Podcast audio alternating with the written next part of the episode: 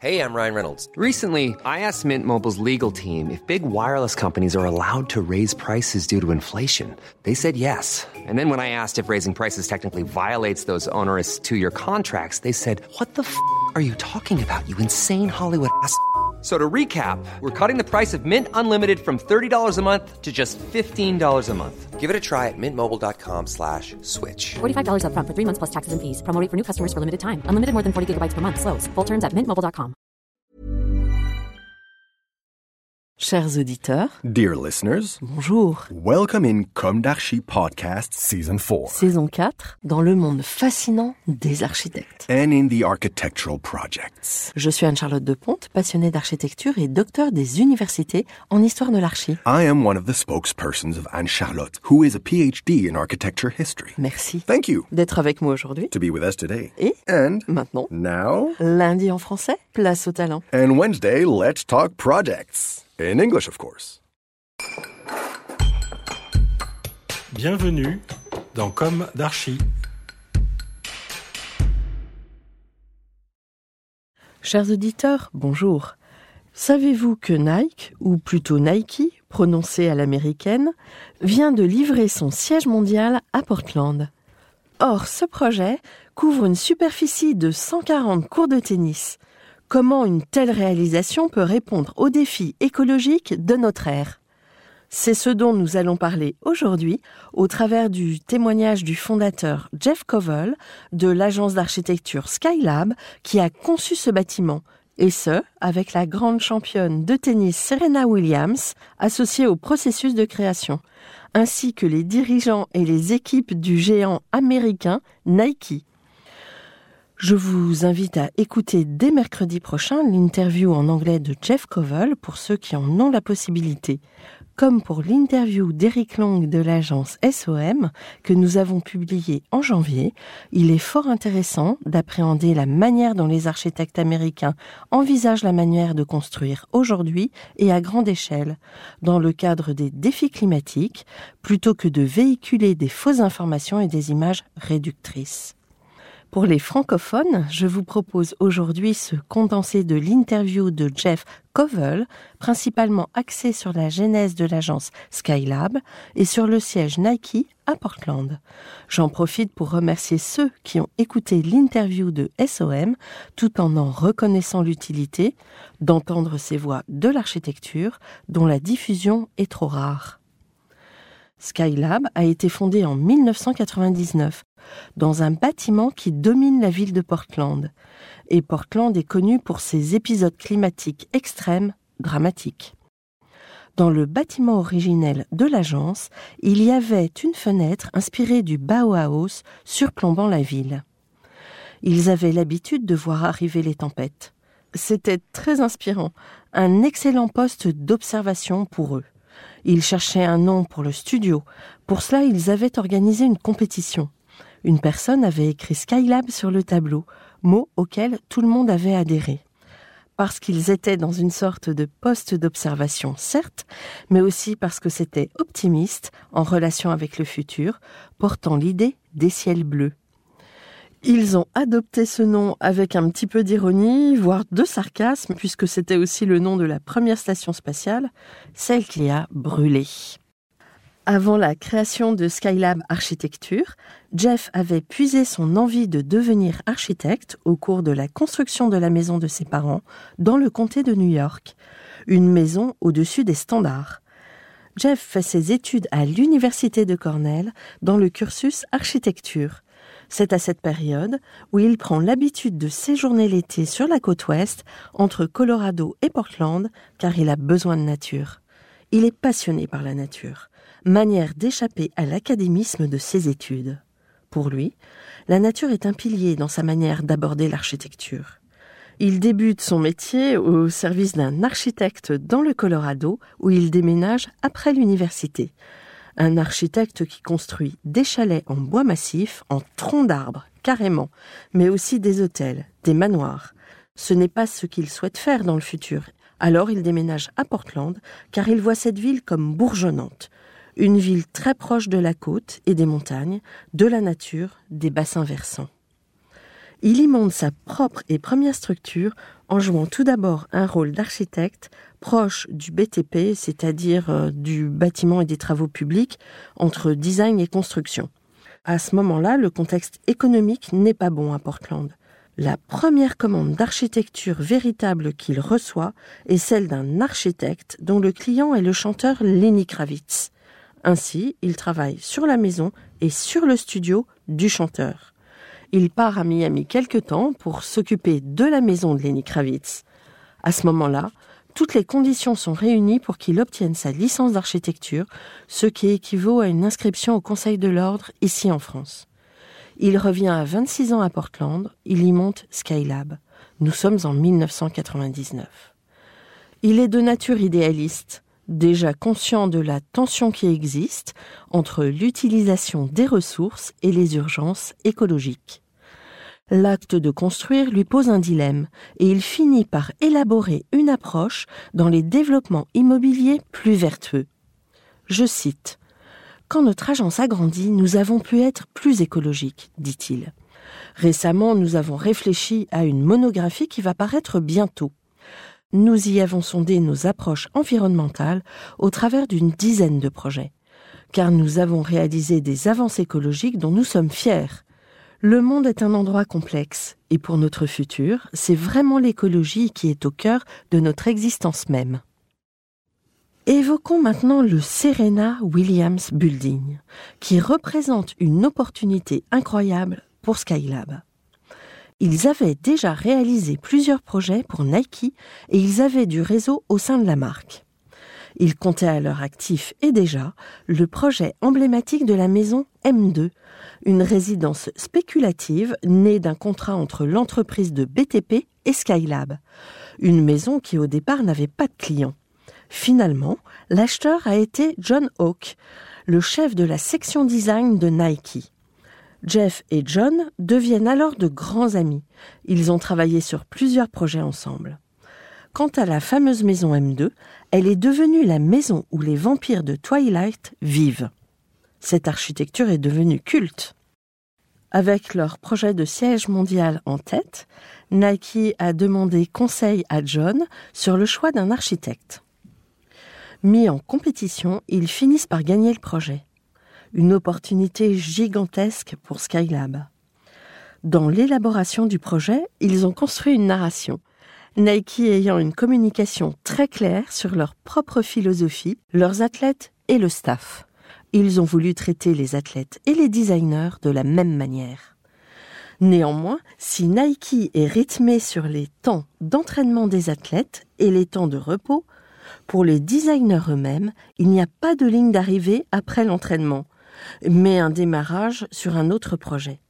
Ainsi, quel impact aura cette architecture sur ses occupants s'est posé comme question Skylab.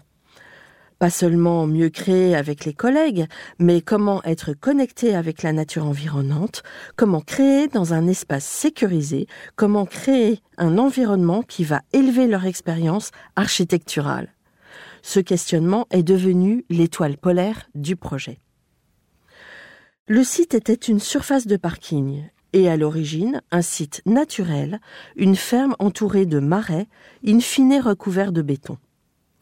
Quelle meilleure idée que de rétablir l'environnement naturel, d'élaborer un design régénératif. Il fallait reprendre le site à l'automobile et au béton. L'approche devait être soignée pour rétablir un équilibre entre nature et architecture. La taille du projet correspond à la taille du stade de San Francisco. C'est immense, plus qu'un programme d'aéroport. Le concept voulu par Nike est celui d'un bâtiment plutôt bas, de quatre ou cinq étages, comme un campus très beau, entouré d'une piste de course. Le site est très naturel. Des arbres très vieux ont été préservés. Le premier challenge est Comment construire aussi large sans exploser l'échelle de l'environnement Skylab opte pour un schéma de graduation, une volumétrie qui descend en terrasse. Les toits végétalisés récupèrent les eaux de pluie. Les terrasses sont accessibles à chaque niveau par les équipes. Ces terrasses qui suivent la gravité mènent aux marais restitués. Ce schéma est fondamental pour l'aspect environnemental et écologique, l'intersection entre la nature et l'architecture, et ce, afin de minimiser l'échelle du bâtiment. Il a fallu trouver l'équilibre permettant de connecter les occupants à l'extérieur. Le plan est significatif, en forme de branche ou d'aile, au départ unifié par la haute tour qui s'étend en six espèces de plumes différentes ou branches d'arbres. Ils l'ont projeté comme un diagramme, celui du ruissellement des eaux qui mène à l'océan, le ruissellement des flux de piétons, des équipes qui deviennent la compagnie. Les petits ruisseaux font les grandes rivières. La référence à la déesse Nike, qui donne son nom à la marque, a aussi nourri le projet. De même, tout se combine dans la haute tour, symbolisant les fondateurs de la compagnie, Philip Knight et Bill Bowerman. L'un était progressiste et l'autre conservateur. Nike a été fondé sur la poignée de main de ces deux figures opposées, car l'un était axé sur le design et le développement, l'autre sur le commerce. Cette poignée de main est présente symboliquement dans la tour. Serena Williams a aussi et très tôt nourri le design du projet. Elle est arrivée précocement dans le processus, ce qui a permis de réfléchir à qui elle est et de tisser les liens avec son histoire.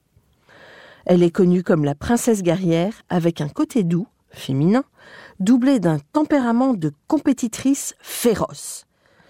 Des réunions avec Serena, le grand patron de Nike et les équipes projet ont eu lieu en amont. Serena a réagi à leur vision. Originellement très engagée dans le processus de la marque, l'approche a été naturelle pour elle. Nike apporte un niveau de détail très élevé pour comprendre ses athlètes. Tous les éléments de l'histoire de Serena ont été extraits. Par exemple, l'auditorium porte le nom de sa fille. En sous-sol, il y a le parking. Au-dessus, un espace pour prototyper des magasins et encore au-dessus, un espace pour prototyper les zones commerciales et les studios de design. Le design de Nike descend du design de produits à l'espace commercial et jusqu'à la manière dont le consommateur va expérimenter le produit. Un design en cascade et surtout une chambre forte qui ne doit pas être vue de l'extérieur. Nike, au cours de son histoire, a entretenu des liens très forts avec le Japon, ainsi, ils se sont penchés sur le palais impérial de Tokyo, bâtiment où la base en pierre ressemble à celle d'une forteresse, forteresse qui cède en élévation à une forme très légère en suspension, très expressive. Cela a servi d'indice à la manière dont ils voulaient dessiner. En écho et à l'image de Serena, ils ont conçu un socle forteresse, une sorte de peau de pierre qui épouse la forme courbe, comme la robe de tennis, sur la partie haute, le titane fumé évoque l'armure de la guerrière Serena. Il est important, semble-t-il, de s'ouvrir à ce type de démarche alliant encore et fortement l'imaginaire bâtisseur et la capacité résiliente, et même si cela nous semble bien loin de la frugalité heureuse. Pourtant, ce type d'agence ne baisse pas les bras. Skylab est connu pour sa capacité à travailler sur des programmes très différents. Skylab réalise des espaces commerciaux autant que des hôtels, des bureaux, du campus corporate, de l'urbanisme écologique, du résidentiel. Son approche du design nourrit des projets très variés avec des manières innovantes de repenser le processus de construction. Il développe beaucoup les processus hors site, avec des bois d'ingénierie et des bois composites, des bois lamellés croisés. Avec ces techniques, il réalise des complexes de chalets en montagne. Il développe aussi des projets de maisons très innovants. Il se penche sur des projets majeurs faisant écho aux incendies destructeurs de la côte ouest. Leur manière d'utiliser le contreplaqué lamellé croisé correspond par exemple à un design innovant. Cette peau mise en place rapidement a des ressources régénératives. Les équipes de Skylab sont constituées de 30 personnes, 20 architectes, 5 architectes d'intérieur et 5 salariés qui ont des fonctions administratives. Ils ont pour nouvel objectif de réaliser leur propre campus créatif, apte à recevoir 400 personnes et des ateliers de prototypage. Ils misent et investissent beaucoup sur ce campus qui aura probablement une grande influence sur la ville. En tout cas, c'est ce qu'ils souhaitent, avec aussi pour projet d'organiser des événements musicaux, cinématographiques, artistiques, etc., etc. C'est cette envie de faire que nous retenons aujourd'hui, doublée d'un imaginaire bâtisseur fertile. Avant de conclure, je tiens à remercier chaleureusement mon équipe, Julien Rebourg et Esther Grélin, pour la réalisation délicate et passionnante de cette interview de Jeff Covell à venir, enregistrée et mixée en voice-over. Avec un hommage à notre toute petite échelle à la princesse guerrière Serena, je vous remercie pour votre écoute. N'oubliez pas l'interview en anglais, justement, de Jeff Covell dès mercredi. D'ici là, prenez soin de vous. Au revoir.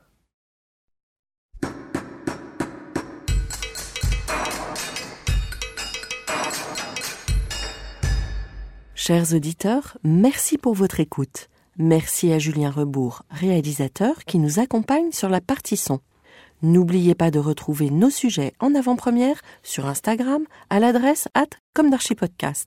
Si vous aimez ce podcast, favorisez sa diffusion en lui donnant 5 étoiles sur Apple Podcast, plus un petit commentaire, ou sur votre plateforme de podcast favorite. Et surtout, abonnez-vous pour écouter tous nos épisodes gratuitement. À bientôt, et d'ici là, Prenez soin de vous. Imagine the softest sheets you've ever felt. Now imagine them getting even softer over time. That's what you'll feel with Bowl and Branch's organic cotton sheets. In a recent customer survey, 96% replied that Bowl and Branch sheets get softer with every wash. Start getting your best night's sleep in these sheets that get softer and softer for years to come. Try their sheets with a 30-night guarantee. Plus, get 15% off your first order at bowlandbranch.com. Code BUTTERY. Exclusions apply. See site for details.